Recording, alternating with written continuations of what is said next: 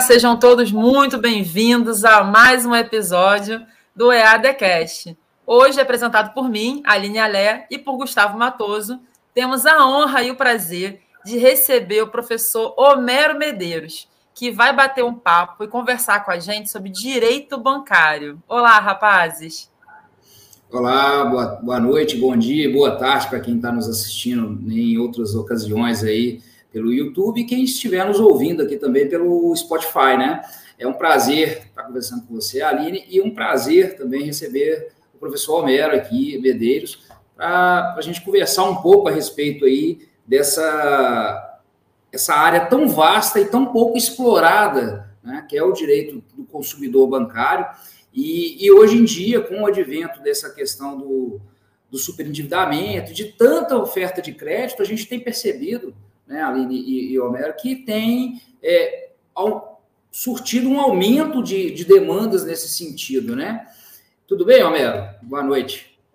Uma boa noite, uh, Gustavo. Boa noite, Aline. Eu agradeço muito pelo convite. E uma boa noite a todos os alunos, seguidores do EADcast, um programa fantástico que vocês possuem aqui, que cada vez mais contribui com a formação de acadêmicos e advogadas e advogados, né? O público de vocês, e eu sou um seguidor também do, do canal, do professor Renato Porto, e sempre acompanho e vejo conteúdos fantásticos, brilhantes, e sinto muito honrado de estar aqui hoje com vocês, debatendo, Gustavo, brilhante advogado, Aline também. Então, assim, a gente fica muito feliz de estar aqui, podendo contribuir um pouco com a formação de brilhantes advogadas e brilhantes advogados aí no Brasil. Maravilha, Homero. E me fala uma coisa, é, o que que, já que a gente está falando aqui de formação, né, de pessoal que está buscando agregar valor e, e, aquela virada de chave na advocacia, que a gente tem percebido hoje que muita gente fala, olha, não, a advocacia está saturada, está todo mundo é, matando um leão por dia, o que também não deixa de ser verdade, porque se a gente for pegar pessoas que estão é, acomodadas dentro da velha advocacia, estão fadadas a isso mesmo, né? É, como que as pessoas hoje, os advogados que estão nos ouvindo, independente de estar começando, já está no meio de carreira, né, já tem mais experiência e querem buscar uma nova área, como que essas pessoas, esses advogados, podem começar a advogar para os consumidores dos serviços bancários? Excelente pergunta, Gustavo. E é um tema que eu gosto de falar bastante, fazendo um contexto com pandemia. Eu falo que a pandemia ela zerou né, a carreira dos advogados no Brasil. Né? Nós tínhamos um cenário pré-pandemia, nós tínhamos grandes escritórios, gigantes escritórios, e nós tínhamos um cenário durante e pós-pandemia, que a gente está iniciando esse pós-pandemia agora, né? Então, Sim. esse cenário é muito interessante, porque durante a pandemia, todo mundo teve que sair dos seus grandes escritórios. Todo mundo teve que partir para um lado de um home office. Então, não tem aquela, aquela apresentação física de um prédio para impressionar o cliente. Então, eu falo que todo mundo resetou e teve que revisitar os conceitos da arte de advogar. Então, esse é um primeiro ponto que eu acho fundamental de se falar. Isso serve para qualquer área. Porque isso que você colocou de nova advocacia, a pandemia fez isso. Então, todo Sim. mundo que estava na posição um acima, outro abaixo, está aqui. Então, está todo mundo com a necessidade mundo, né? de ingressar nesse mundo virtual, desse atendimento remoto, que é confortável para o cliente, esse é o primeiro ponto. Né? Então, ele entra nesse mundo e os grandes escritórios do mesmo modo. Então, diminuiu muito esse contato próximo. É óbvio que o contrato pessoal, o network, ele é fundamental. Sim. Então, tem esse olho, né? mas eu não posso esquecer que aí zerou. Então, aquele pequeno escritório, aquele advogado que está estava estagnado ali, não alavanca a carreira dele, ou aquele que acabou de formar, se ele entra no digital, ele está no mesmo patamar de um grande escritório. Obviamente, tem algumas particularidades que a gente vai falar, mas em termos de concorrência, você está no mesmo patamar, porque você tem que conquistar cliente onde? No mundo digital. Sim. Porque não, não, não vai ter aquele cliente de cartãozinho de visitas que você vai sair distribuindo. A gente tem que quebrar essa chave. E aí, no mundo do direito bancário, isso vem com muito mais razão. Porque hoje nós né, vislumbramos um, um, público de bancarização gigantesca. Né? O exemplo maior de, de, de, de bancarização foi o auxílio emergencial. Pessoas que não Verdade. tinham o mínimo relacionamento bancário passaram a ter relacionamento bancário a partir do sistema de auxílio emergencial. Porque a pessoa precisava receber aquele valor. Então, mesmo que seja um contato mínimo, Gustavo, ela começou a ter ali esse contato com a instituição financeira. E esse primeiro contato, eu falo que é a porta de entrada que não tem mais saída. Todo mundo que entra no sistema bancário é difícil demais sair e é necessário você viver. É, eu falo que o banco é igual um telefone celular hoje. Eu gosto de fazer muito essa comparação. Porque hoje a gente fica assim: se você esquece o celular, parece esquecer uma parte do corpo, né? Parece que está faltando um braço. Sim. Literalmente é isso, né? Parece que você saiu de casa está tá, tá sem um braço. É, é algo... uma parte, né? É, não, e é interessante. E banco hoje é isso. O Pix que veio dentro da pandemia desse movimento revolucionou. Porque ninguém mais chega ali, eu quero pagar em espécie. Não, é Pix. É, desde o vendedor de água de coco, né, que está ali na esquina vendendo, o picolézinho que está vendendo ali, e eu brinco até, o furtador, às vezes, ele pede, né? Assim, ah, né deixa meu Pix aqui, né? O mendigo está pedindo, tá pedindo né, esmola via Pix. Via. Então, a bancarização, ela alcançou um nível no Brasil que nós não tínhamos antes. A pandemia fez muito isso, né? Porque Verdade. você vai no caixa eletrônico sacar para ir no mercado comprar alguma comida. Você usa o Pix para fazer isso. Né? A diarista que prestava serviço, você antigamente pagava ela em dinheiro. Hoje não, você vai lá faz um Pix para ela. Porque o mercado bancário cresceu muito. E por isso que eu falo que a advocacia bancária ela tem muito a ser explorada, e você colocou muito bem isso. É um mercado gigantesco, mas muito grande, que precisa ser bem explorado. Só que é um ponto que eu gosto muito de falar também. Explorar com responsabilidade. A gente, principalmente falando dentro de um canal que tem né, um compromisso ético, nós temos que ter responsabilidade na forma de explorar esta advocacia, sem violar direitos, sem lesar pessoas, porque tem espaço para todo mundo crescer dentro de direito bancário. Isso é um ponto muito bom, viu, Gustavo? Com certeza. E é interessante, Romero, você tocou num ponto, um, num ponto assim que, que as pessoas é, não tinham contato né, com bancos, né, por causa, aí passaram a ter por causa do auxílio emergencial e, e passaram a ter de uma forma virtual, sem aquele tete a tete que se tinha antigamente dentro das agências, né? E aí você tem uma situação, por exemplo, que, é, que ao mesmo tempo que o Pix ele trouxe essa inovação de facilitar a vida, ele trouxe um, uma certa, um certo temor, né, pela desinformação, talvez, né, e pela quantidade de golpes. É, e tanto você aumentou a exposição e o risco a golpes, como também você se pre, você se é uma forma de se preservar dos golpes. Eu, por exemplo, hoje, eu em vez de utilizar o cartão de crédito, eu prefiro utilizar o o Pix no crédito. Eu prefiro, eu prefiro utilizar um Pix ao invés de usar meu cartão de débito, do que expor o meu cartão físico, né, de, de, passar toda aquela situação de ter que digitar em máquina, a gente não tem contato com a maquininha, porque a gente tem visto muitos golpes nesse sentido, né? Então, assim, é, é foram situações que a pandemia nos proporcionou e que trouxe um, um, um, uma gama de pessoas é, muito grande para um cenário que não existia, que as pessoas não tinham conhecimento, né? E os advogados, consequentemente, é, têm uma oportunidade muito grande para trabalhar nessa, nessa linha, né? E, lógico, dentro da questão ética, igual você bem colocou, porque a gente hoje tem uma situação de LGPD, tem uma situação de vazamento de dados muito grande, que a gente está até comentando um pouco antes de entrar no ar aqui sobre isso, né, Aline? E, e, abriu, e... abriu o campo, né, Gustavo? Enquanto alguns estão vendo isso como uma coisa negativa, a gente vê como uma oportunidade de trabalhar. É, quando o professor Homero diz que quando a gente sai de casa sem o celular, parece que está sem o braço, a gente sai de casa sem carteira. Eu, eu já me peguei várias vezes, principalmente que sou mãe, de manhã saio correndo para levar os filhos na escola, eu passo a mão no celular e vou. Porque com o celular eu abasteço, com o celular eu tenho minha carteira digital ali, sem celular eu não saio. Agora eu saio sem carteira. Eu saio sem carteira, sem o cartão, né? Fisicamente falando, sim. E é uma grande oportunidade, Gustavo. Eu acho, inclusive, que os advogados, iniciantes ou não, advogados que já atuavam há algum tempo, também podem ver nessa área do consumidor bancário uma área muito interessante para atuar. Não é só para o advogado iniciante, para o jovem advogado. Eu vou até emendar e já vou fazer uma pergunta para o professor um advogado que queira começar a atuar nessa área, veja que realmente interessante, né? Como a gente acha.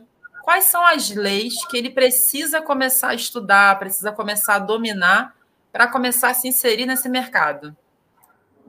Perfeito, né? Até só para complementar, viu, Aline, antes de responder a sua pergunta, o que o Gustavo falou, o mundo digital tem tudo a ver. E aí eu acho que é uma conexão de elementos. Você tem a bancarização, uma bancarização virtual, e ao lado disso, você tem caminhando junto a ingresso, né, o ingresso das pessoas no meio das redes sociais. Aquelas pessoas que não tinham rede social antes da pandemia, que eram avessas a isso, acabaram sendo forçadas a entrar na rede social para socializar com famílias que moram longe. Então, isso aconteceu. Então, nós tivemos também um movimento migratório de ingressar nas redes sociais. E quer canal hoje mais profícuo para você conseguir clientes de forma lícita do que você fazer prospecção de clientes dentro de redes sociais. Eu falo rede social em sentido lato, né? Não é só necessariamente Sim. um Instagram Sim. ou um YouTube. Aí você tem o, o, o, Ads, né? Que aí o Ads tem o Facebook, tem o próprio Google Ads e assim vai. Jus Brasil, que as pessoas podem usar de inúmeras plataformas digitais para levar os seus serviços ou mostrar que você faz aquele serviço às pessoas.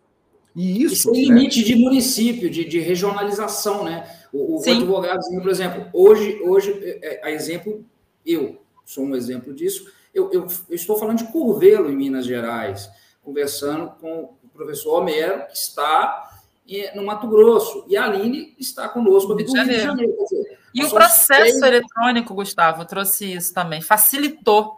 Né? Nós temos, hoje em dia, é muito comum que um advogado tenha processos em outro estado. Antigamente, na era do processo só físico, isso era muito caro. Saía muito mais barato para o cliente contratar um advogado lá no estado dele. Olha, eu, eu, eu vou até lançar uma aqui, sabe, é, Gustavo e Aline, que eu, que eu acho que é algo que a OAB né? Vocês que estão inscritos na OAB também. Eu sou defensor público, mas estou inscrito, continuo inscrito na OAB, porque eu acho que nós somos carreiras irmãs né, e Sim. caminhamos juntos aí. E não, não desvinculei, apesar de ser facultativa a inscrição, continuo. Só não posso exercer a advocacia privada, né? Mas eu continuo inscrito ali, gosto de participar do movimento da OAB, das, das comissões, né? Estou sempre participando.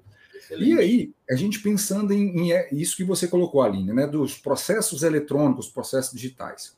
Nós já tínhamos desde 2006, né, a 11.419, no movimento de virtualização. E ele foi crescendo, crescendo, crescendo. Só que a pandemia fez assim, né? Chacoalhou com todo mundo. E ela chacoalhou com o juiz 100% digital e, mais recentemente, com os núcleos de justiça 4.0.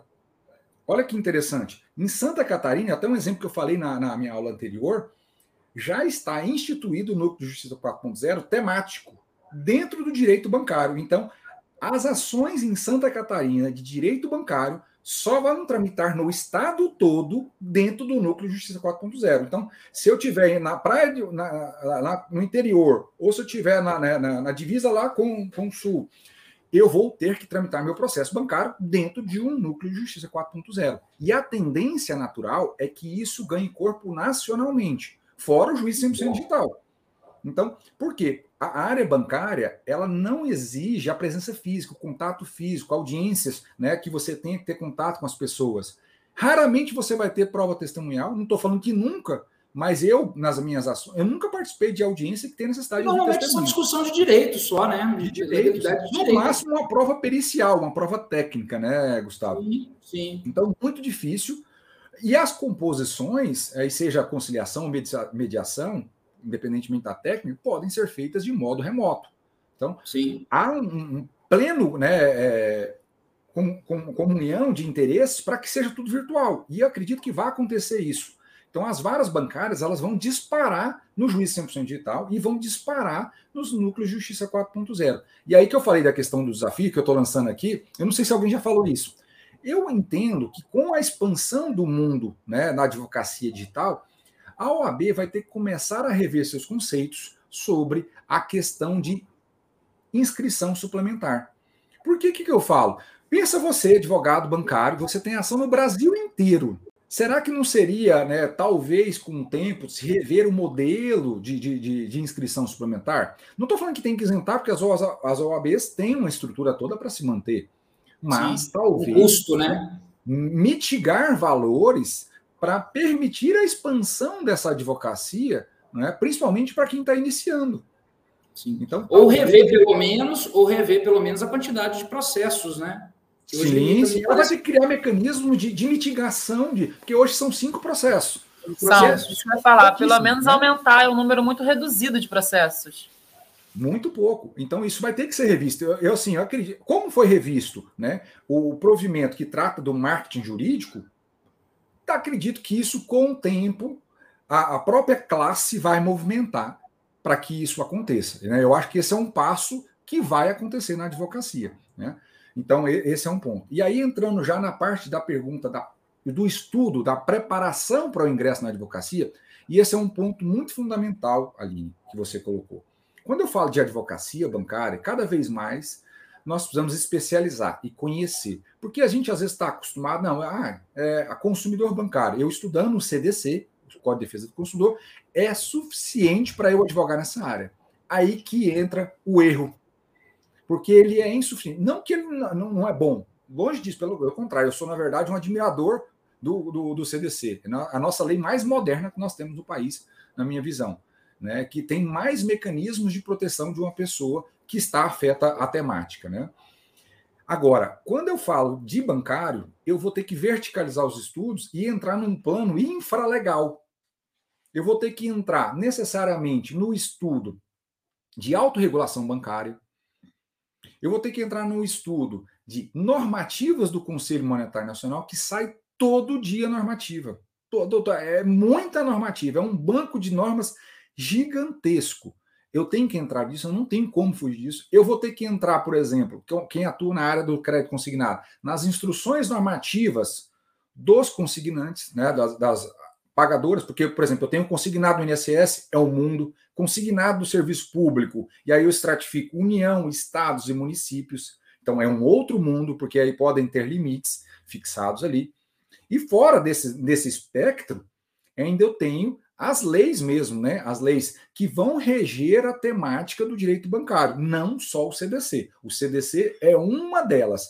Então eu tenho que primeiro, pelo menos, entender a lei bancária, que a gente chama a Lei Geral Bancária Nossa, a 4595, que é lá de 1964. É uma lei extremamente antiga, que é, né, foi produzida com caráter de lei ordinária, porém ela foi recepcionada pela Constituição de 88 como uma lei complementar até que seja né, regulamentada por uma nova lei complementar, como assim determina a Constituição Federal.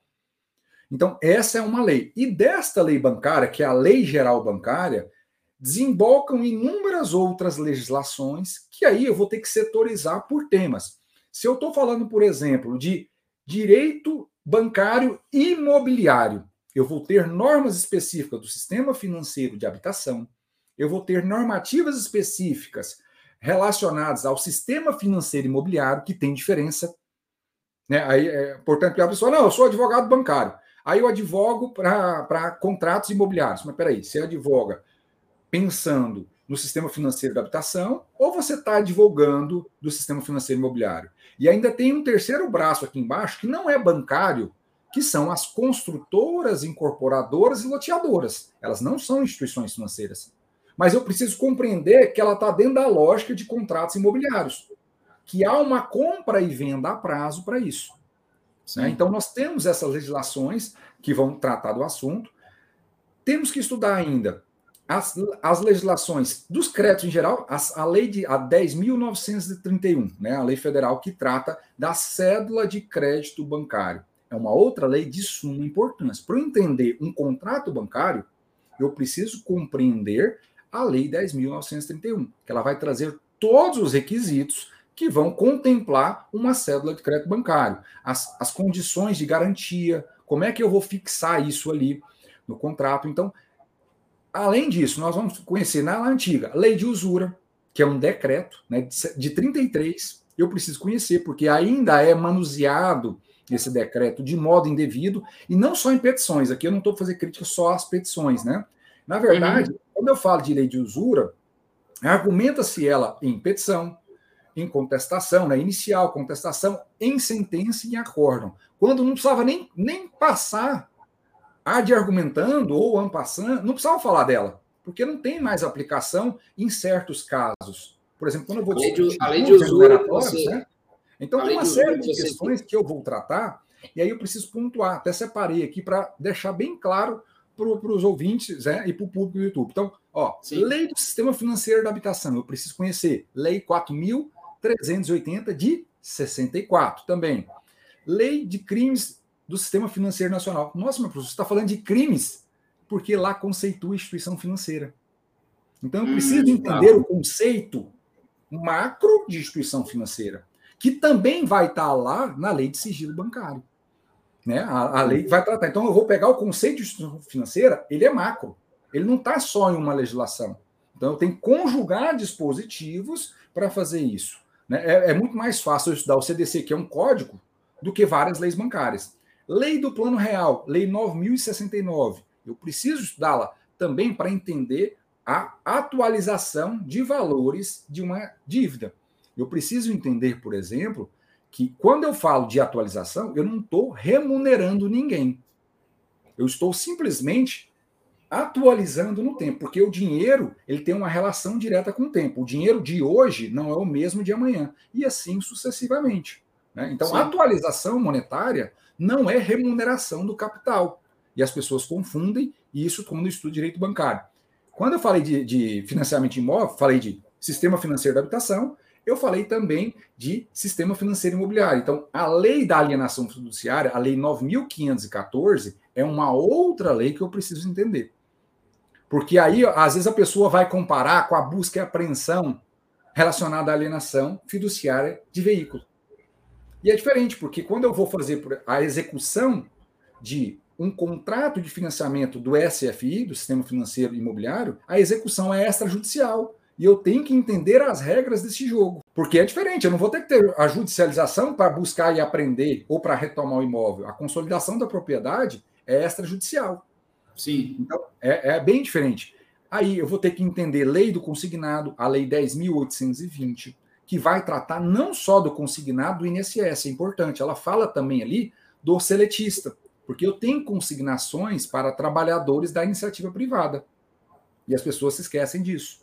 Sim. a lei do, do cédula de crédito bancário, que eu falei para vocês, e uma lei muito importante no Minha Casa Minha Vida, há uma lei importante no meu imobiliário, que é a lei do Minha Casa Minha Vida, a 11977. Também veio trazer atualizações importantes no mercado de crédito imobiliário.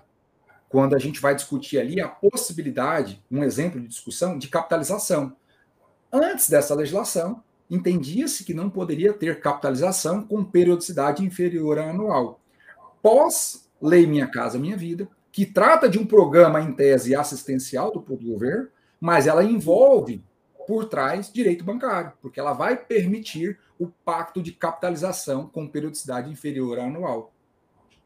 É, e, então, assim, interessante. É, essas são umas, né? A gente poderia passar uma aula só de parte. Não, eu pensei assim, ainda vai ter alguém que vai chegar para o advogado e falar assim: ah, você só atua com consumidor bancário? Só? Só? Olha quanta coisa ele deve estudar para ser um bom advogado nessa área. Porque eu acho que o interessante de você escolher um nicho para atuar é você ser muito bom naquilo ali. Você se especializar e realmente dominar aquilo. E eu fiquei pensando na quantidade de, de leis que você foi citando, e a pessoa fala, mas só faz isso. É, não, e a oportunidade para o pessoal se especializar, porque você pega, Sim. por exemplo, o Homero citou a questão do sistema habitacional. Dentro do sistema habitacional, ele falou, assim, rapidamente, três nichos que a pessoa pode se especializar que, que são cheios de particularidades específicas, né? que, que tem as suas particularidades. A exemplo, por exemplo, e, e é uma coisa engraçada, é, é, a questão de conhecer a legislação, né? a, gente, e você trouxe aquela situação da lei da usura, por exemplo, as pessoas têm aquela crendice de que, ah, não, juros abusivos, passou de 12%, é abusivo. E não é, e não é assim que a banda toca. Você tem especificidade, você tem situações pontuais, você vai ter que pegar a taxa média de mercado que está disponível lá nas séries temporais do Banco Central para poder ver quando era a taxa que foi que estava disponível de média de mercado com relação à taxa que você contratou, para você entender qual que é a diferença, o gap que deu entre as duas, para você estabelecer se é abusivo ou não, né?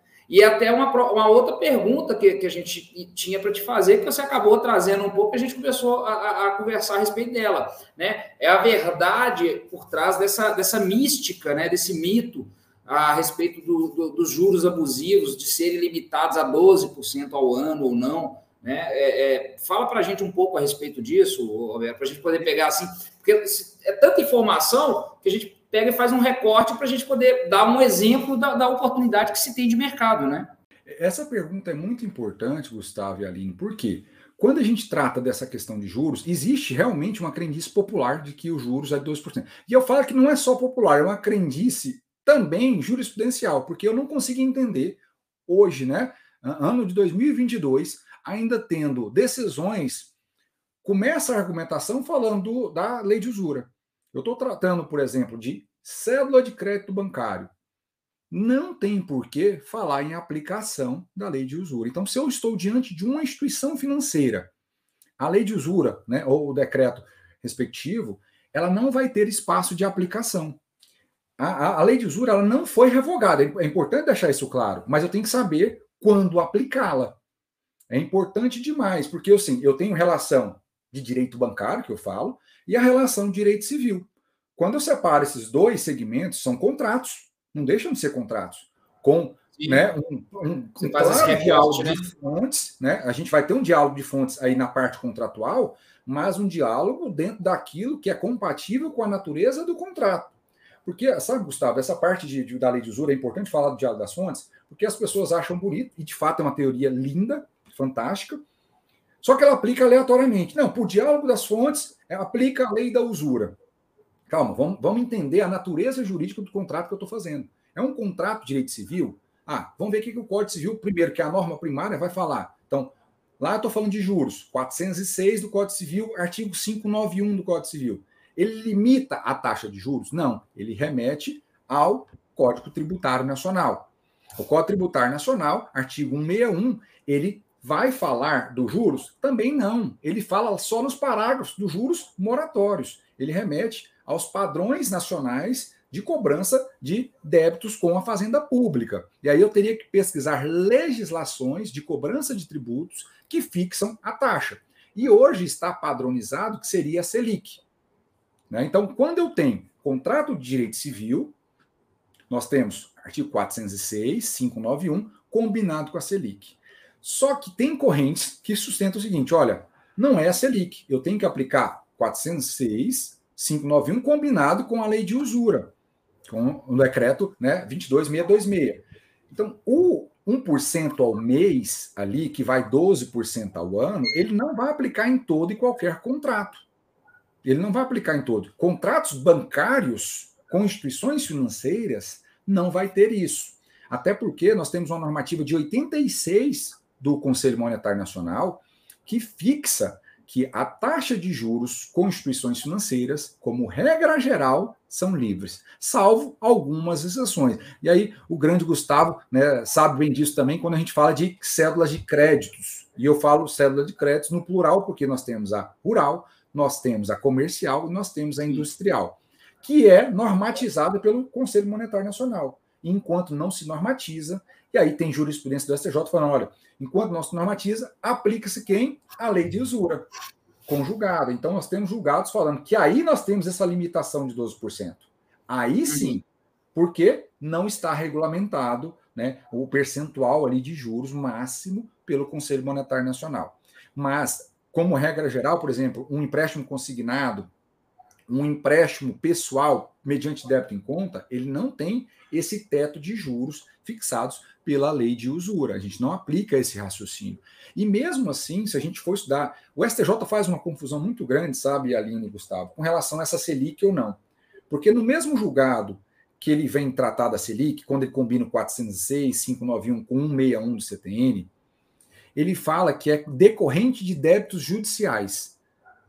Só que a gente pega nos tribunais, em geral, quando eu tenho uma condenação de direito civil em geral, os tribunais não aplicam esse raciocínio.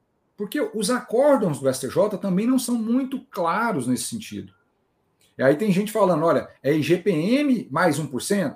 Não, mas o STJ padronizou, isso está pelo órgão especial do STJ, que débitos judiciais de natureza civil são atualizados pela Selic. E se é Selic, é só Selic, não pode ter acumulação com correção. Porque Selic compreende juros e correção.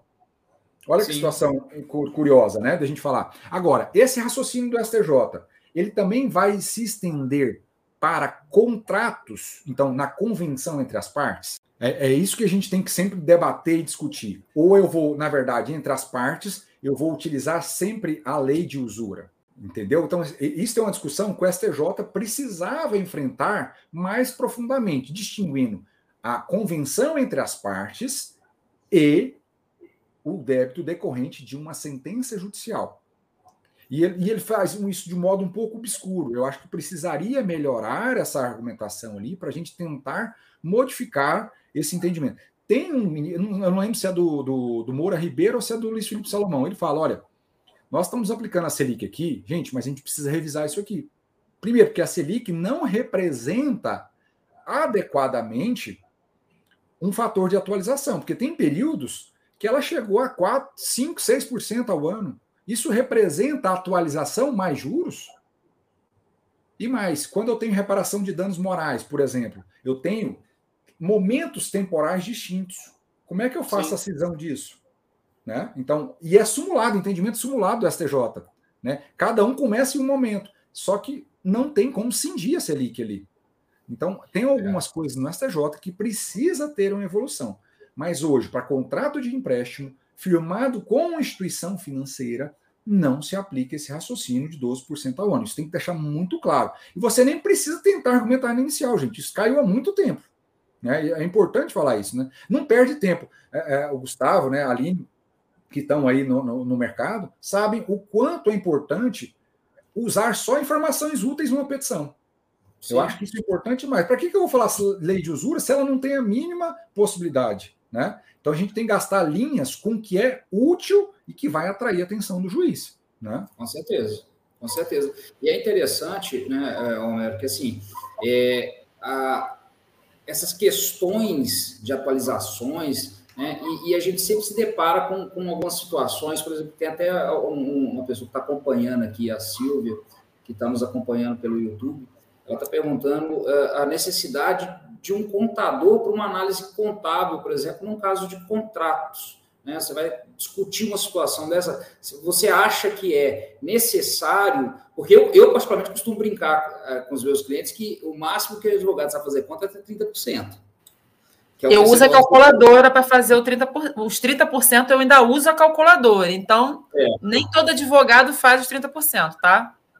E, e, e, aí, assim, como a gente está falando aqui, por exemplo, de situações, é, às vezes, ah, tem tabela price, não aplica tabela price, aplica isso, aplica, aplica aquilo outro, gera uma série, uma celeuma de, de discussões à cabeça do, do, do, advogado, que acaba se perdendo dentro da atualização e não conseguir sequer entender o que está sendo apresentado, por um exemplo, o banco, né? Que ele costuma juntar o, o, o histórico da conta fala assim: não, é isso aqui. Aí você vai ver, juros sobre juros, aí o cara levanta a tese de anastocismo, aí vira aquela, aquela novela, né? Você acha que é válido? O que, que, que você acha? Uma outra pergunta muito pertinente para a advocacia bancária, viu, Gustavo? Quando eu falo de advocacia bancária, eu gosto, eu, eu vou falar uma opinião mesmo. Sim. Eu gosto sempre de ter um trabalho acompanhado de um assistente técnico. Por que, que eu falo isso? Você consegue conciliar duas áreas da ciência que são importantes, que é o direito, né, que você vai conseguir ali a ciência social aplicada, trazer sua argumentação jurídica e de outro lado, você vai trazer o raciocínio matemático financeiro, que é importante. E muitas vezes eu já peguei em petições, quando eu atuo né, no polo passivo, ali em ações de execução, ação de cobrança, e atuei muito como curador especial, a gente pega, às vezes, a pessoa falando: olha, aqui tem capitalização diária. Ele argumenta a abusividade, a argumentação jurídica dele está boa. Só que, na verdade, o cálculo apresentado na execução não tem capitalização diária de juros.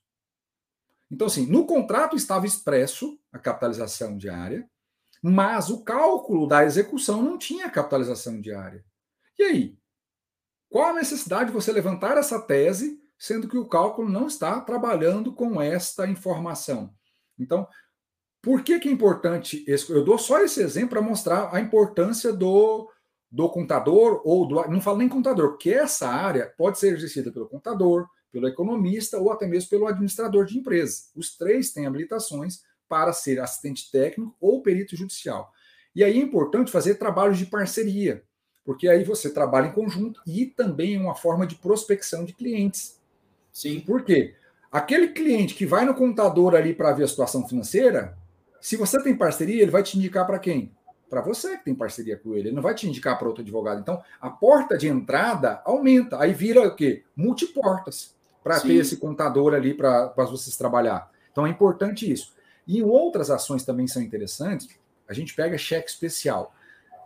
Nós falamos de revisão de contrato bancário e a, as pessoas pensam assim: ah, vou revisar os últimos três meses.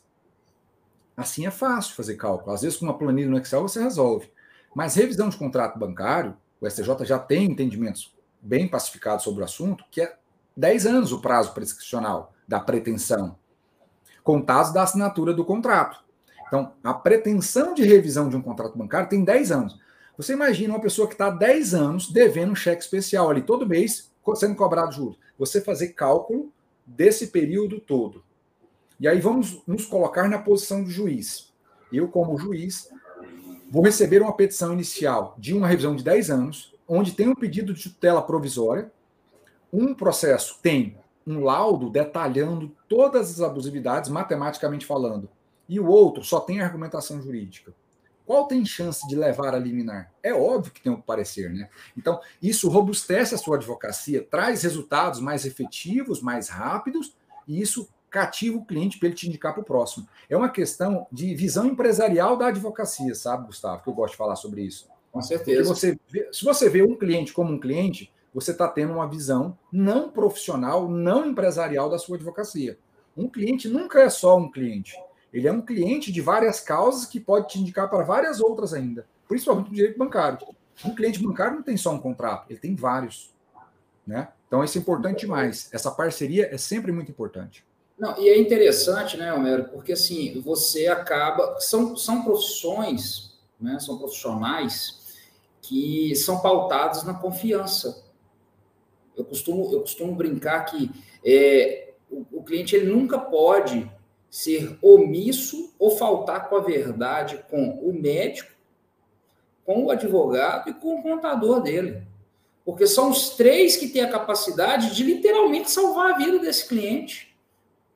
Se você vai consultar e você mente para o teu médico, ele está vendo que você está mentindo, porque ele está vendo os exames, ele está fazendo né, toda a anamnese, aquela situação toda, ele sabe que você está mentindo. Se você mente para o teu contador, na hora que ele pega teu extrato, que ele pega teu, teu, teu imposto de renda e tal, ele fala, cara, você está fazendo aqui um monte de cagada que vai te causar problema. E a mesma coisa o advogado. Agora, do jeito que você pergunta o teu cliente, e a hora que ele te traz a situação, ele te conta o fato. Aí você espera um pouquinho, pergunta ele de novo. A mesma coisa de outra forma. Ele vai e conta uma segunda versão. Aí você fala, cara, como que eu vou chegar na, numa petição ou numa audiência e ter a tranquilidade de avalizar essa, essa versão? Né? São situações bem complicadas, né? O advogado tem que ser o primeiro juiz da causa, Gustavo. Na verdade, essa análise cabe a nós, né, como profissionais Sim. de direito, quando atendemos um cliente, fazer essa primeira análise. Eu acho, é, ouço isso desde a faculdade, né, o advogado é o primeiro juiz da causa, e eu acho que faz todo sentido.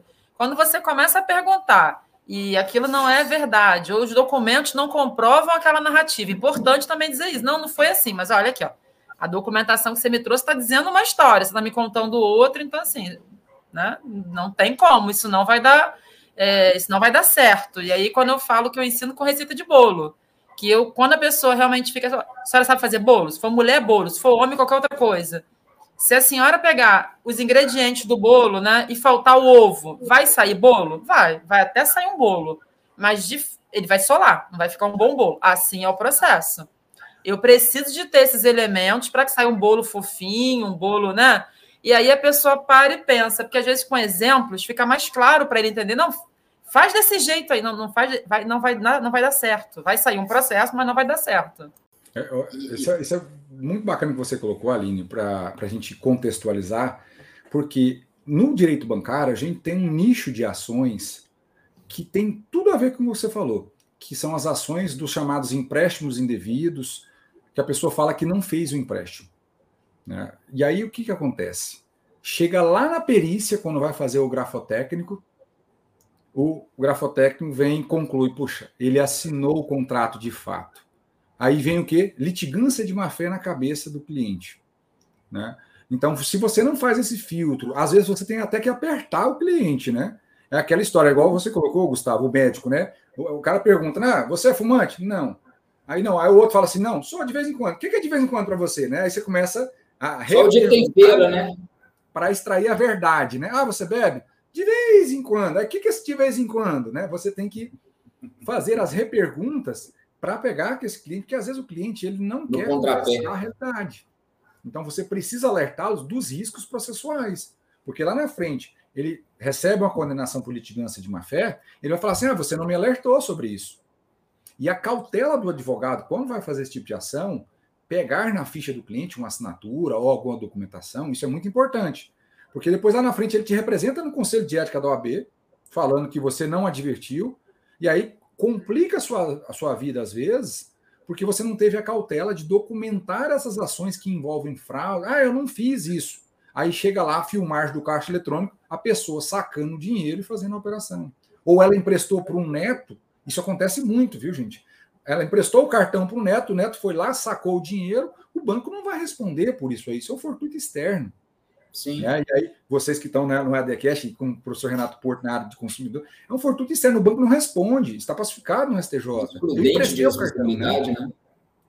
É, é uma excludente de responsabilidade. Sim, então assim, tem que tomar muito cuidado. A entrevista com o cliente bancário é fundamental, viu, Gustavo? Isso é importante demais. E aí até me veio aqui, eu falo isso na, nas minhas aulas, Gustavo e Aline, sobre a importância do estudo de legislação, e falando aí, descendo para o lado do superendividamento, que tem tudo a ver com o direito bancário. Sim. 90% dos superendividados são superendividados fruto de, de, créditos bancários também. Não é por compra no mercado, não é, não é por energia, não é por água, não é por serviços essenciais. Ele está endividado normalmente por causa de excesso de crédito. E sabe uma coisa interessante, Gustavo? As pessoas falam assim, e, e eu vi muita, muita gente discutindo sobre o superendividamento, que tem a ver com o bancário, ah, mas a lei de superendividamento ela não vai ter efeitos retroativos. Né? Ela não vai se aplicar para trás. Se você estuda direito bancário a fundo, você não vai nem perder tempo com isso. Porque o crédito responsável, que está completamente corporificado no CDC, fruto da lei de superendividamento, ele já existe desde 2008. Aonde que está isso? Autorregulação bancária. Existe o direito e o dever correspectivo de a instituição financeira dar a comparabilidade. O que, que é isso? Só para. E, e esse é exclusivo para o EdaCast. Nunca falei no meu Instagram sobre isso e nem oh. no YouTube. Então, peraí, peraí. Vai, vai, dar, vai dar um, um, um, spoiler aqui, uma dica fenomenal. Isso que eu pensei, vai ter spoiler aqui. Exclusivo para vocês. Porque o que, que acontece? A, a SARBS, da autorregulação bancária, da FEBRABAN, Desde 2008, ela vem editando, né? Nós temos inúmeras né, SARBs, que é o Código de Ética e Autorregulamentação Bancária.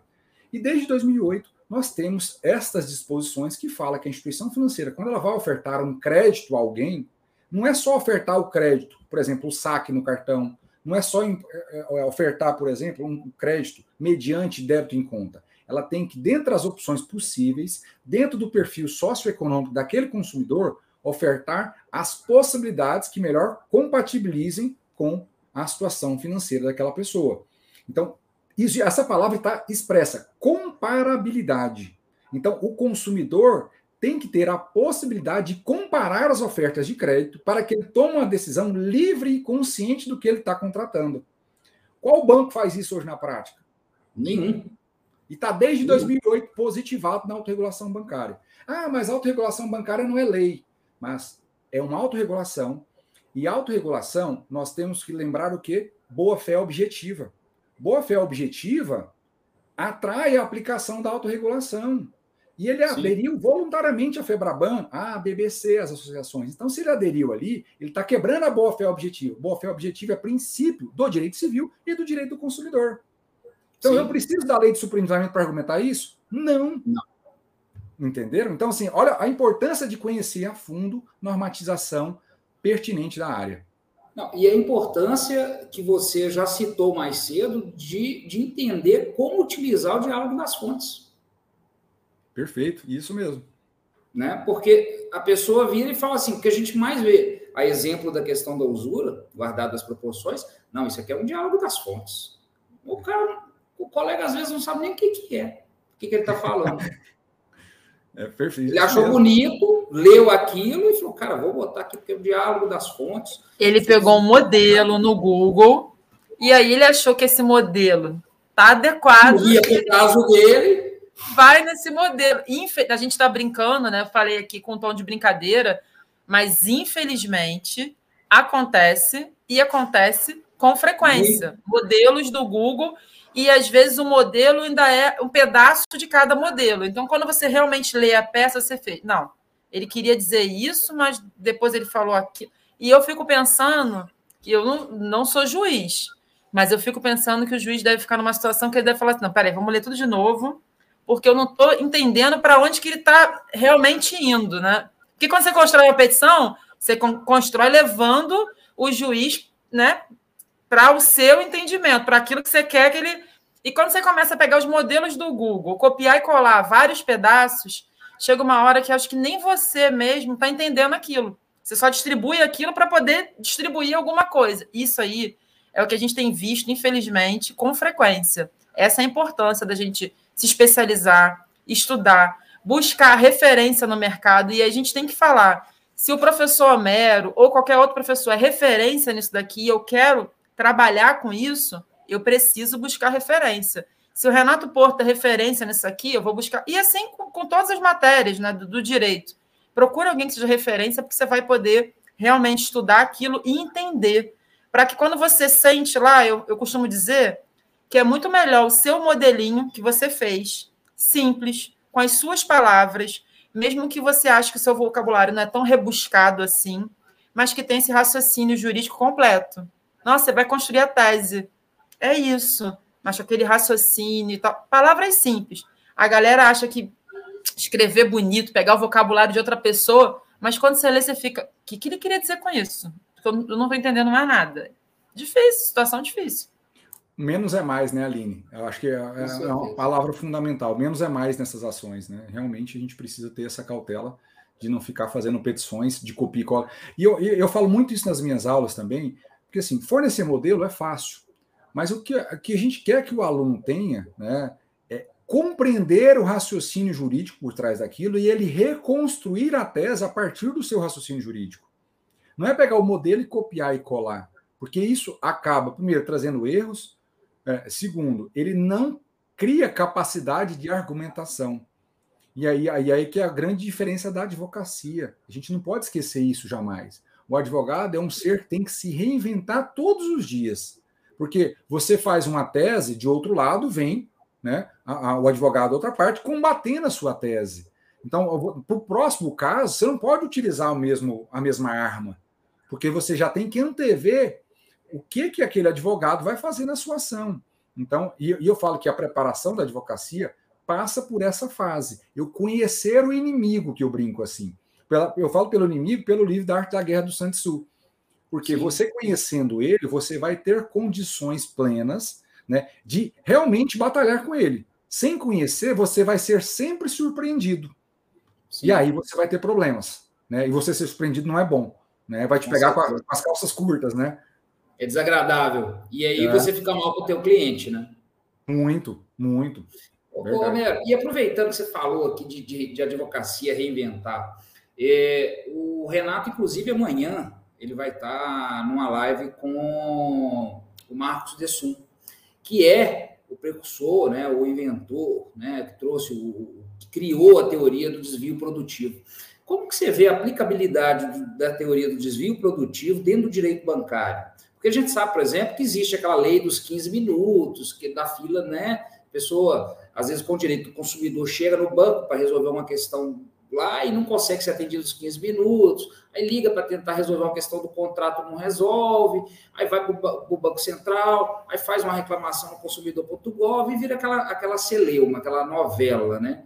A mexicana. É, é, é Como você vê essa situação? O professor Marcos, na verdade, ele é, é, é o exemplo, né? É a personificação dessa reinvenção Sim. de tese. Sim. Porque quando surgiu a chamada indústria do dano moral, veio essa tese para salvar essa argumentação maluca da indústria do dano moral, né? Porque é uma argumentação maluca, porque só tem dano moral, né, volumoso aí no judiciário, porque tem condutas de outro lado que são atos ilícitos que geram danos a alguém.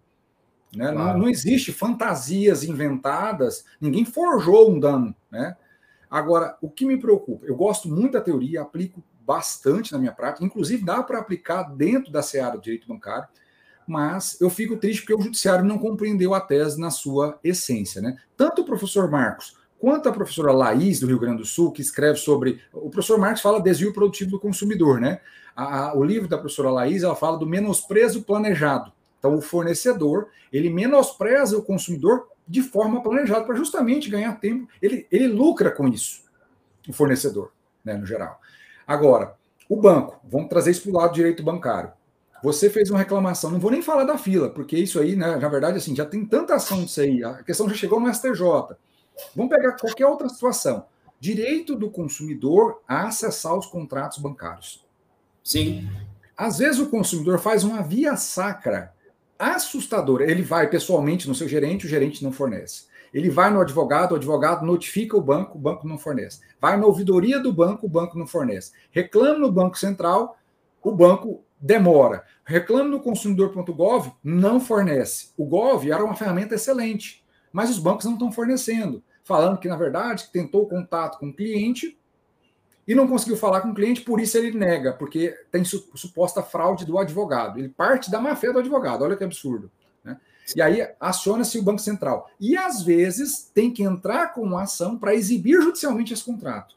Agora, olha o tempo, olha a via sacra que se percorreu para acessar um direito básico à informação, que é o contrato. Você sabe o que eu já vi de pior? O banco cobrar para fornecer o contrato. Então, o banco a... emitiu um boleto. Falou, falou com o cliente assim: eu notifiquei o banco, o banco respondeu para o cliente que ele teria que pagar para ter acesso ao contrato. É, é, é uma pergunta interessante, sabe, Gustavo? Isso, a questão do, do da cobrança. É surreal. Surreal. E é um direito dele ter a cópia do contrato. O banco não entrega na contratação, ele faz a pessoa assinar ali, fala que vai entregar depois e não entrega. Né? Agora, por exemplo, se você tem outras situações que pode ser tarifada, pode. A resolução 3919 do Banco Central, do Conselho Monetário Nacional, permite algumas tarifações. Mas se eu não entreguei esse contrato ao cliente, não pode se cobrar. Ele não recebeu a informação adequada que está estampada em inúmeras resoluções do Conselho Monetário isso está dentro do conceito do direito à informação básica do consumidor, lá no artigo 6 do CDC, inciso 3, é direito do consumidor. Se ele não recebe esse contrato, ele não tem como tomar uma decisão livre e consciente. E eu não estou nem falando né, da lei de superendividamento, que ela foi mais clara ainda que veio atualizar o CDC, lá nos 54 letras em diante, ela veio colocar ali que tem que entregar a minuta do contrato, ou seja, o pré-contrato, e o contrato devidamente assinado. São dois instrumentos contratuais que tem que ser entregue ao consumidor após a lei de superintendimento, se a gente for pegar. Então, uhum. e isso não fornece. Agora, essa via sacra, hoje, no dia a dia que você tem, corrida, a loucura que é a vida do ser humano hoje. Que ele tem que levar filho na escola, que ele tem que estudar, que ele tem que trabalhar, ele para o dia dele para fazer isso. Isso não é desvio produtivo, e isso não houve, né, o desvio da pessoa dos seus recursos produtivos para solucionar um problema que deveria ter sido resolvido pelo fornecedor. Isso tem espaço, mas a jurisprudência, por isso que até às vezes, Gustavo, eu costumo, dependendo do caso, dependendo do caso, óbvio, a gente claro. costuma combinar as duas teses do dano moral tradicional, não é o mais técnico, mas a gente às vezes tem que entrar na teoria dos jogos, né? Tem que dançar conforme a música. O judiciário não confunde, ele confunde, porque a teoria do professor Marcos é dano existencial, não é dano moral tradicional que a gente conhece. Né? Porque o dano moral tradicional, a gente está falando de atributos da personalidade. Aqui no, no, no, na teoria do professor Marcos, é dano existencial. Seriam, inclusive, cumulados, passíveis de cumulação. Porque se eu tiver violação dos atributos da personalidade, nós também, se tiver uma situação de dano existencial, cumularia. Mas o judiciário não entende assim. Né? Pelo menos na sua em grande maioria do, do, do país, se a gente pesquisar nos tribunais, ele não vê dessa forma. Uhum. Então, a gente às vezes tem que dançar conforme a regra do jogo ali do judiciário para tentar é, valorizar a ação para o cliente, porque é o direito que ele deve ser ressarcido. Mas eu penso que tem espaço para trabalhar no direito bancário, principalmente nesses cenários. Só que, Gustavo, aí vem a questão de dica prática. O que que às vezes o profissional esquece? De percorrer a via administrativa, de materializar provas desse percalço que ele passou. Por que, que isso acontece? Às vezes, eu, esses dias eu recebi até um julgado de um colega advogado ali no Instagram, falou: olha aqui, doutor, você comentou sobre isso aqui numa aula, e olha que foi o contrário. Aí a gente foi ler o inteiro teor do acordo, por que, que foi improcedente o pedido de desvio produtivo? Porque não se provou que houve uma perda do tempo, né, que ali ele fala no, no voto, não houve a prova da perda do tempo para aquele consumidor. Não houve nem prova de tentativa de solução extrajudicial. Então, eu sempre oriento, quando você, advogado, pega uma causa bancária, procure sempre primeiro uma via extrajudicial de solução. Porque aí você já está preparando o terreno para eventual desvio produtivo, dependendo do contexto. Então você prepara o terreno para um, pedido a mais. Às vezes você faria só uma demanda simples, mas você pode incrementá-la diante da conduta da instituição financeira nesses casos concretos.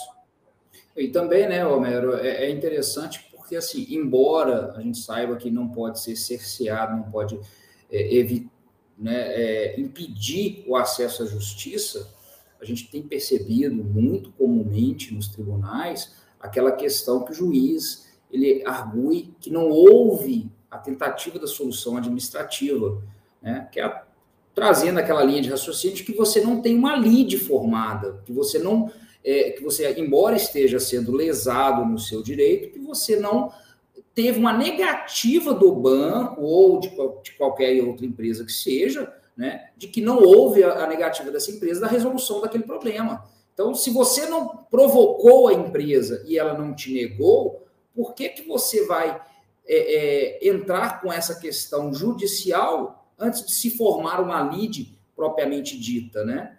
É, Gustavo, isso que você colocou é interessante, né, dessa resistência. Até se tentou, né, a chamada pretensão resistida.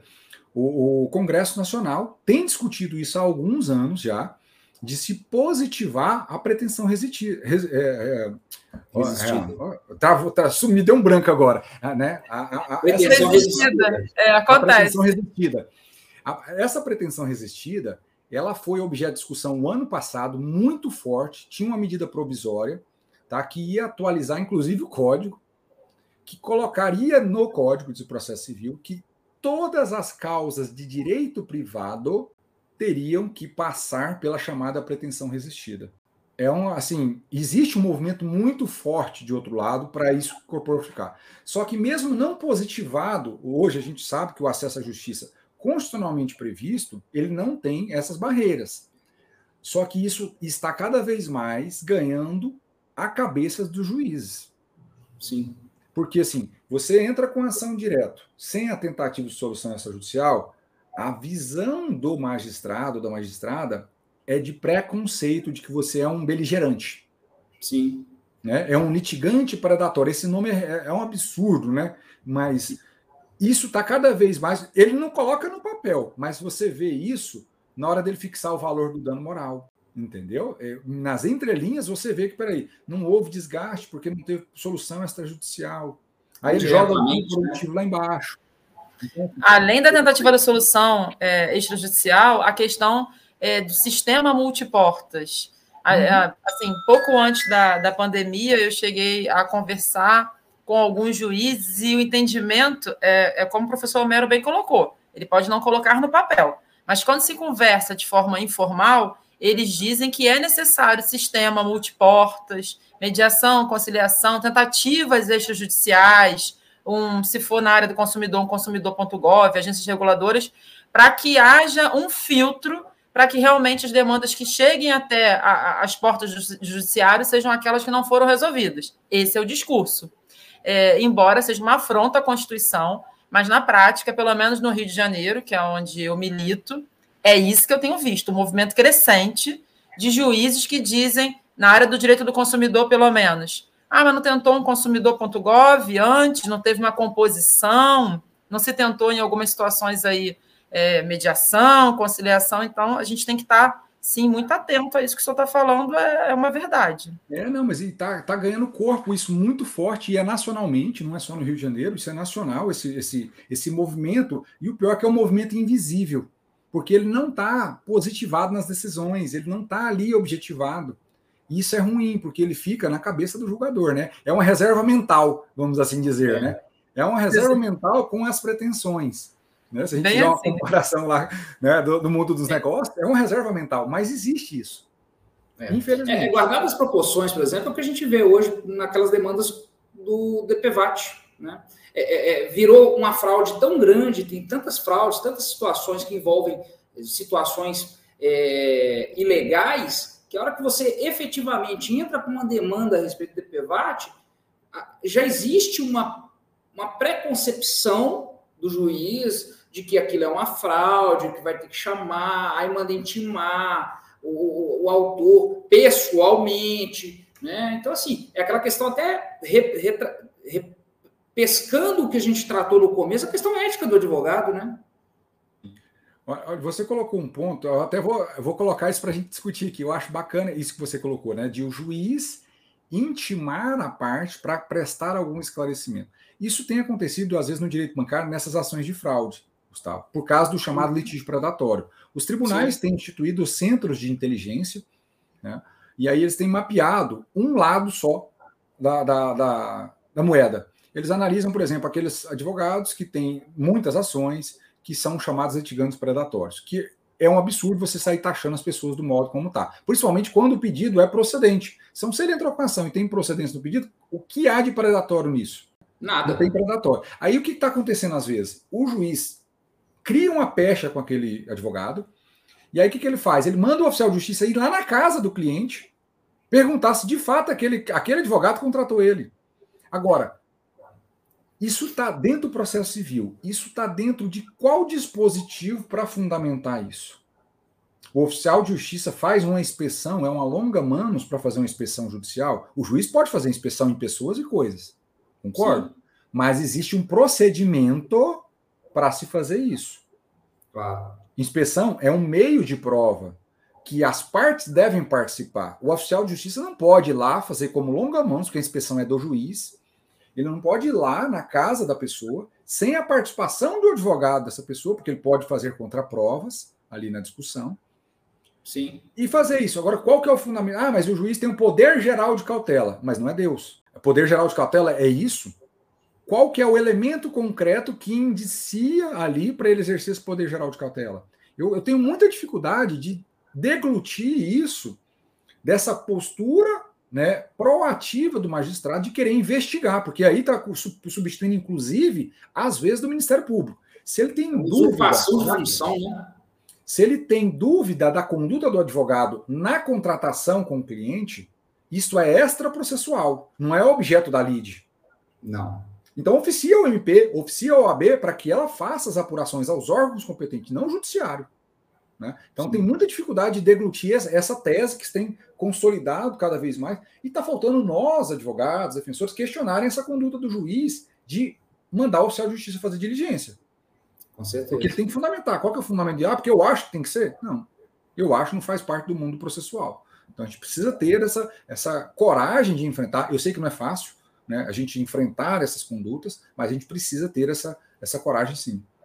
É, e isso aí vai passar por uma discussão, às vezes, até muito mais ampla, né, Homero? Porque, na verdade, assim, eu, eu particularmente, eu vejo que seria uma, uma responsabilidade que deveria ser avocada pela, pela OAB, que seria despersonificada para a gente evitar aquela questão de perseguição, de pecha com advogado e por aí vai. Eu costumo dizer muito isso, que infelizmente as pessoas não sabem separar ah, o profissional do pessoal. Então, às vezes, você discorda de uma decisão, você é ex-adverso num processo, é, não quer dizer que o Homero, que a Aline ou o Gustavo sejam pessoas ruins.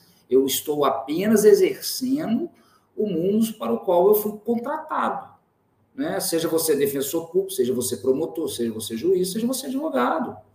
As pessoas têm que saber separar isso. O fato de eu chegar e defender o meu cliente dentro das, das quatro linhas da ética, da moral, do respeito, educação, aquela coisa toda, né? da, da urbanidade, não quer dizer que é, eu não goste do Homero ou que eu não goste da Aline. As pessoas têm que ter essa, essa, essa, essa situação. E o que a gente percebe muitas vezes, e isso é mais comum no interior, é que o, o judiciário em si ele não consegue ter essa, essa, essa desvinculação né? desvincular as pessoas, né? de falar, olha, não, eu não concordo, certifica para mim, excelência. Esses dias para trás eu vi uma matéria a respeito da questão daquele projeto é, que estão querendo que o, o, juiz oficie a OAB quando o advogado demorar alguma coisa e tal. Falei, cara, e, e, e o tempo razoável do processo, onde fica? Né? A gente sabe que existe todo uma, um, um, um, contexto da morosidade judicial, um excesso de demandas, por falta de pessoal, aquela coisa toda. Mas é inaceitável, muitas vezes, você ficar com um processo concluso para um juiz cinco, seis meses. Mas a culpa de muitas dessas condutas do judiciário, como o professor bem colocou, é do advogado. É da classe, né? Quando eu falo advogado, é da classe. Eu, eu, eu costumo pontuar é uma das primeiras audiências que eu fiz. É, eu tenho 16 anos que advogo. Foi uma situação muito complexa. Uma, uma juíza aqui do Rio de Janeiro que ela já tem realmente é, um histórico confuso. E aí eu e ainda era uma ação de consumidor bancário, né? Pessoa no início bem insegura e era contra uma instituição muito grande. E o advogado era um senhor e lá no meio da audiência ela começou a aumentar o tom da ela começou a gritar literalmente com a gente. Só que eu era eu tinha pouquíssimas audiências e eu não sabia o que fazer. E aí olha olha eu modelando. Ele falou para assim né colocou ela no lugar dela e falou que se ela continuasse com aquela postura nós iríamos nos retirar da sala. Na hora eu pensei vamos. Exatamente nós vamos porque eu pensei bom se ele saiu eu vou sair também. E aí ele foi conduzindo e ele foi conduzindo eu fui seguindo né e quando acabou a audiência lá fora, eu agradeci a ele. É, mostrei a minha OAB, que era uma OAB, assim, muito fresquinha. Disse para ele que realmente eu estava eu tava ficando tão nervosa que eu já não sabia mais o que colocar, é, concatenar as ideias. E aí ele me pediu desculpas e falou que era vergonhoso. E eu guardei isso, porque foi no início da minha advocacia. Eu guardei por quê? Porque às vezes a gente está sentado na mesa, né, a mesa lá na audiência, e quando o juiz está escrachando o outro lado, a gente pensa, ah, é o outro lado. Só que um dia ele também vai querer fazer, então a gente tem que se unir. A, a advocacia tem que ser mais unida, né? A verdade é essa. Quando a gente se une, esse movimento do judiciário vai falar mal de um juiz para outro juiz. Pensa que ele vai ser seu. Não vai. Mas o advogado é o primeiro, vai lá, o fulano. A gente tem que fazer um movimento, né? Isso aí é a gente acabou saindo até um pouco do, do direito bancário, mas a gente precisa fazer um movimento para unir a advocacia nesse sentido, porque senão a gente vai ver situações como essa aí, onde o, o, o juiz, como o professor bem colocou, pensa, não, ele tem quase certeza que ele é Deus. Quando ele for desembargador, ele já virou Deus. É, é complexo, bem complexo. Ô, Romero, e, é, como tudo que é bom passa rápido, né? Nós já estamos aí com uma hora e dez de, de, de episódio. Né? E, e, e, tenho certeza que nós temos papo e, e audiência para mais, mais duas, três, quatro horas.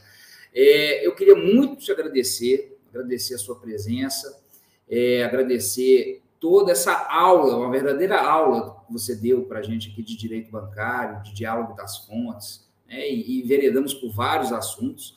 E queria que você deixasse uma mensagem final aí para nossa, nossas, nossos ouvintes, as pessoas que estão nos assistindo aqui no YouTube, que irão nos assistir depois, né? Primeiro, eu só tenho a agradecer né, o convite de vocês, Gustavo, Aline, por estar aqui hoje. Foi assim, passou muito rápido, né? Eu brinco, eu falo demais. Eu pensa num goiano que fala muito. É não tô três, então, porque eu também falo, a Aline também fala. É um goiano, mineiro e uma carioca. Então, então é, não tem jeito. Eu falo que um dia que eu fizer uma aula, uma live de menos de uma hora, vocês podem me internar que eu tô com algum problema.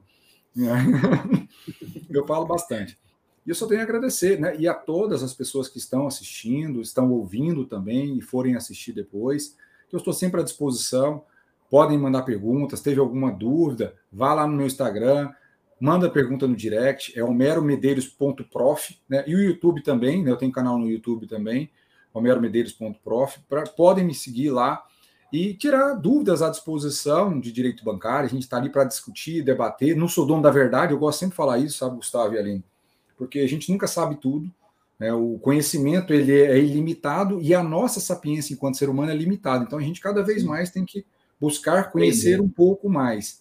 E sempre a gente é surpreendido. Eu gosto muito das perguntas, dos debates, dos diálogos, porque eles nos fazem né, sair da zona de conforto. Claro. Às vezes tem pergunta, né? Até tive uma pergunta esses dias sobre tarifas em maquininha do cartão de crédito. Olha que você vê onde chegou a pergunta, né? Falei assim, caramba, tarifa, eu já vi tarifa em contrato bancário, tarifa no cartão de crédito, mas tarifa pelo uso da maquininha foi a primeira vez que alguém me perguntou. Nunca parei para estudar e refletir. Falei, olha, calma aí, eu não sei tudo, eu preciso estudar isso aqui, ver se tem alguma normativa do Conselho Monetário para te dar uma resposta. Eu poderia enrolar, né? Para falar, não, não está rol de tarifas? Não, não sei, vou pesquisar isso mais a fundo, porque de fato eu nunca tive um enfrentamento processual dessa natureza. Manuais de direito bancário não tratam desse assunto, é muita filigrana nesse, nesse ponto. Né? E processo judicial, eu acho que eu nunca vi falar sobre isso. Tarifa na maquininha do cartão. Falei, não, vou estudar. Vou te ser relacionado à antecipação de, de, de, de, recebível, né? E, segundo, e a, a, pergunta era tão capciosa, estou falando de modo genérico. Na verdade, a tarifa era o seguinte: ela, a pergunta era muito genérica, é muito, muito específica. Assim, não é só cobrar a tarifa, porque a tarifa pode. Sim. É, tarifas bancárias pautadas na variação da Selic. Então, a cada vez que a Selic alterava, a tarifa modificava, entendeu, Gustavo? Então a Nossa. pergunta era muito, muito detalhada. Eu falei, olha, eu preciso parar, preciso estudar e refletir para te dar uma resposta mais certeira sobre a temática. Porque de fato é isso. Porque realmente tem as tarifas da maquininha do cartão, que é quando você né, recebe no crédito, no prazo, quando você antecipa, quando a compra é parcelada e você antecipa essas compras. Então essas tarifas têm. Mas Sim. a oscilação dela com base na Selic eu nunca tinha visto falar. Também não. É, nunca tinha falado. Então, eu falei, preciso parar e ler aqui, ver, e depois vou fazer até um post sobre isso, porque eu acho interessante, a pergunta é diferente, né? Com certeza. Comentar. Com certeza. Com vocês só tenho a agradecer mesmo. E estou à disposição, né? Sempre precisarem, podem me convidar que a gente vem aqui falar. Ah, vai ser um prazer. E deixar aqui também para o pessoal uh, que depois o episódio vai ficar disponível nas plataformas de podcast, né? É, a gente está em multiplataformas, né? Está no Deezer, no Spotify, no Ai. Google no Amazon, e, né, Amazon. Né? Na Apple Tunes também. Isso, Mas, olha, eu só gosto, eu, eu, eu realmente só tenho a agradecer.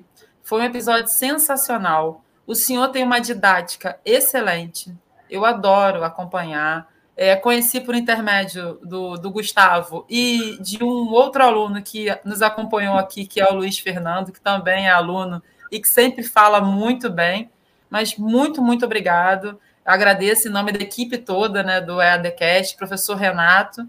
Dizer que foi muito bom e que o senhor quiser voltar, trazer outro assunto, nós estamos aqui aguardando o senhor, porque foi sensacional. Muito obrigado mesmo. As portas estão abertas. Eu que agradeço, a gente vai estar sempre papeando, discutindo. É sempre bom falar de direito bancário. Maravilha. Uma boa noite. Boa noite, pessoal. Boa noite, Aline. Boa, boa noite, noite Obrigado. Foi um prazer.